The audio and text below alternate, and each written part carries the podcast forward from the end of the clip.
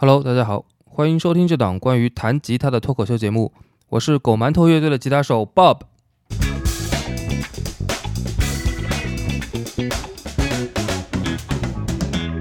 哎，之前几周的节目呢都没有用这个开场白，尤其是上周的节目啊，还说了整整一期的孩子。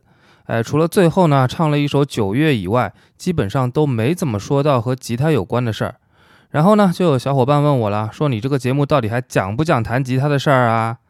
讲啊，当然讲了。我们今天要讲的主题呢，就跟吉他又有很大的关系了。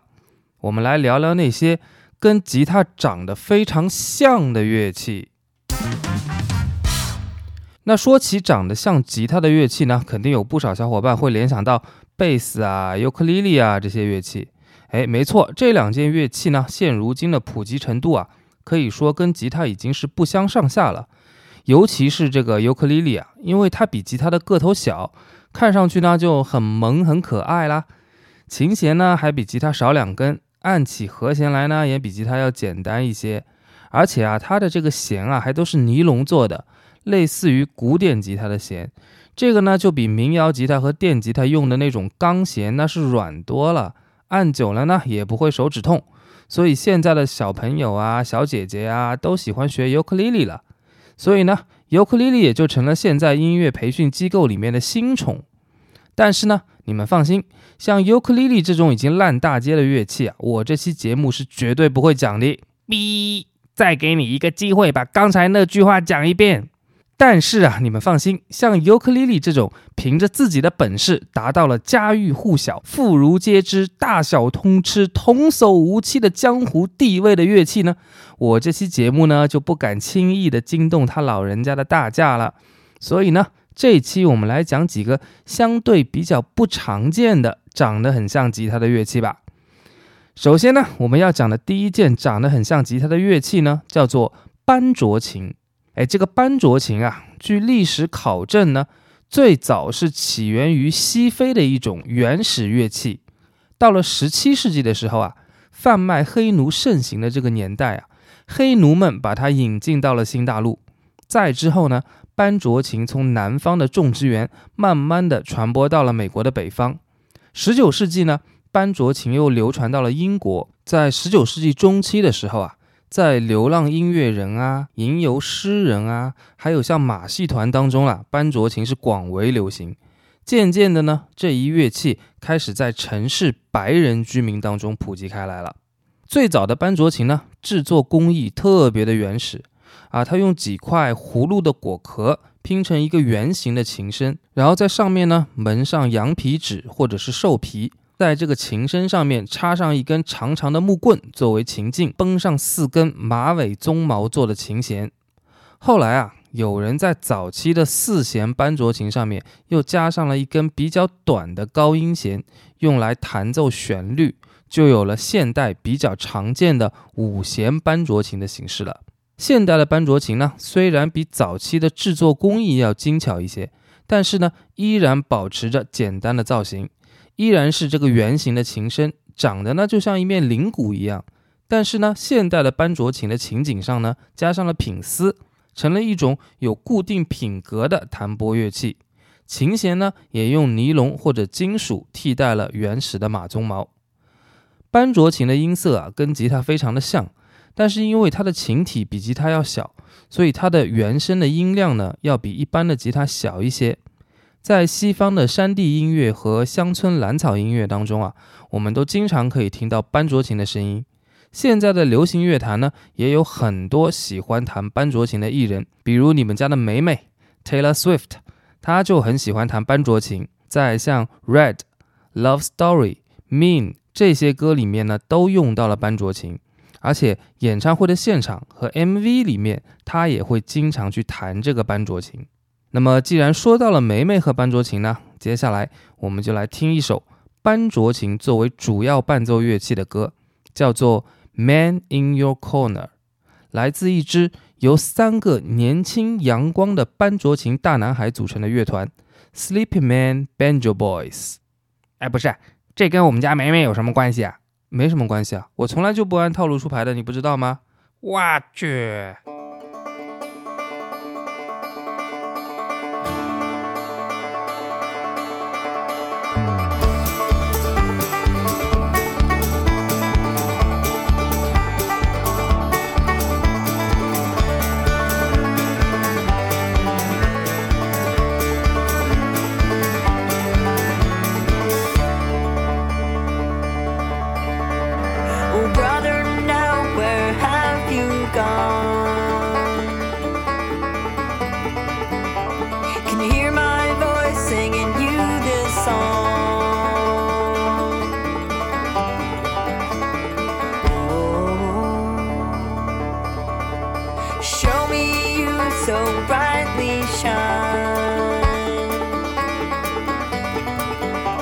when you drive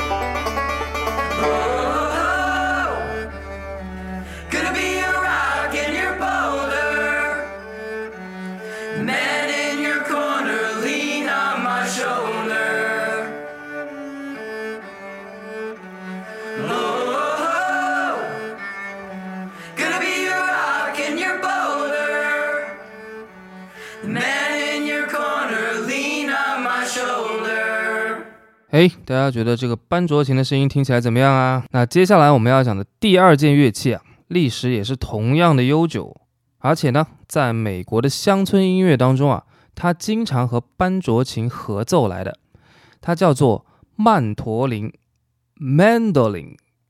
曼陀林呢，起源于意大利的南部，在意大利语当中啊，它叫做 mandolino，就是杏仁儿的意思。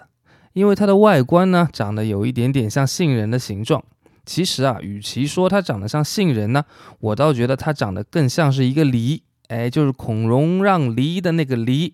你想象一下，一个大概呃四十公分左右长的梨，把它竖着一切二，哎，其中的一半呢，它就是曼陀林的琴声了。然后呢，在这个梨柄的这个位置上呢，大概插上一根也是四十到六十公分左右的琴颈。这个琴颈上面呢，一般有四组琴弦，每组呢是两根，也就是总共八根琴弦。吉他手们都很熟悉的著名的吉他品牌 Gibson，它的创始人 Orville Gibson 曾经呢就是一名曼陀林的制琴师，而且呢他还对传统的这种拱背的曼陀林啊做了改造，发明了更加便携的平背的曼陀林。曼陀林这个乐器啊，不像刚才说的班卓琴是一种非洲劳动人民的乐器，曼陀林因为它诞生在意大利，所以18世纪的时候啊，它是宫廷音乐家很喜欢使用的乐器。像维瓦尔第啊、莫扎特啊、贝多芬啊、舒伯特啊等等的作曲家，都写过不少用曼陀林来演奏的古典乐曲。哎，那么接下来呢，让我们来装个逼，拔高一下我们这个节目的格调啊！让我们来听一首曼陀林伴奏的古典乐曲，这是莫扎特在他所写的歌剧《Don Giovanni》的第二幕当中的一个唱段——曼陀林小夜曲。快到窗边来。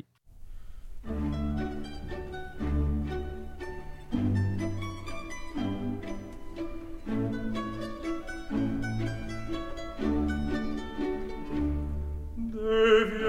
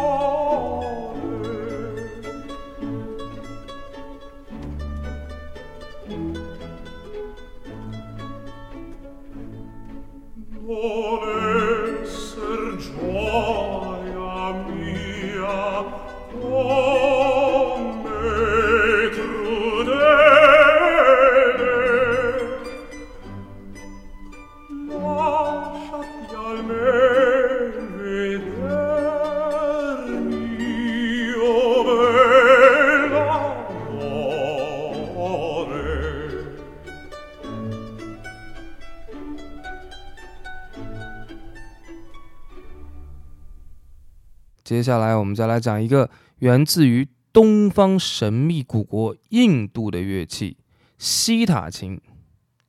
西塔琴啊，可以说是印度最具代表性的乐器了。只要它的琴声一响，听者就能立马联想到印度。西塔琴这个乐器呢，历史也是非常的悠久的。在18世纪初期啊，沃莫尔王朝末期的时候，西塔琴早就已经广为流传了。对应到中国呢，大概就是康熙王朝。而且据那个时候的传说啊，早在十四世纪的印度就已经有西塔琴出现了，也就是在中国的元朝到明朝的时期。西塔琴呢，也有一个用大葫芦切一半做成的琴身，但是呢，它的琴颈却是又粗又长，整个琴的重心啊，明显的偏向琴头的方向。它的琴颈上面呢，上层有七条主弦，下层呢还有十一条共鸣弦。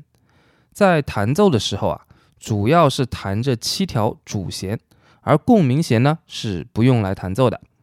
还有一点很别致的是，琴颈上面二十多条这个金属的品丝啊，它是可以上下移动的。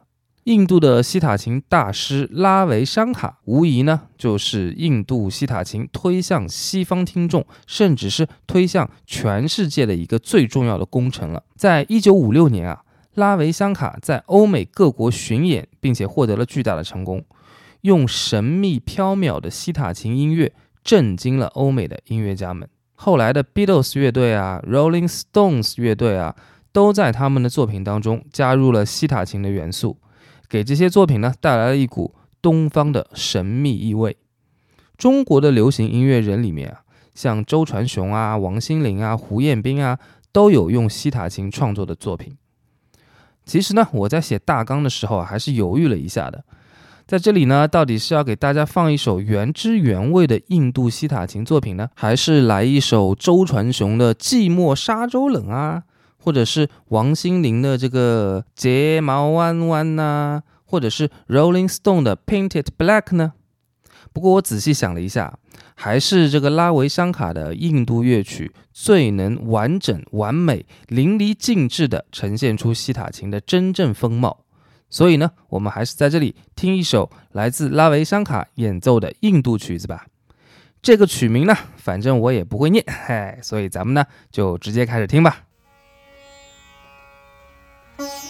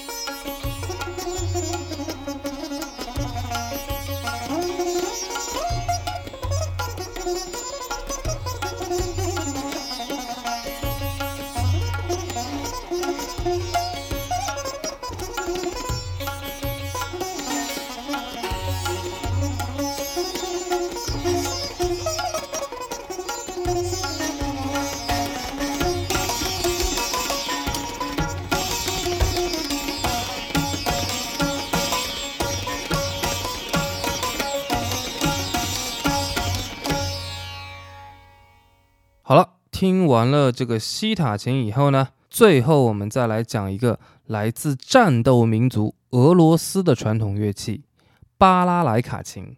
巴拉莱卡琴啊，长得跟木吉他非常非常的像。它最大的区别呢，就是这种琴的琴身啊是三角形的，所以呢，它有一个别称叫做俄罗斯三角琴。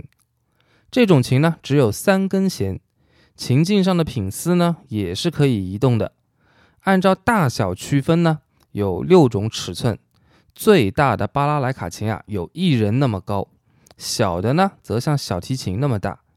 尺寸不同，琴所能发出的音高的范围呢，也就不同了。在十八世纪的时候啊，巴拉莱卡琴啊是由东布拉琴演变而来的。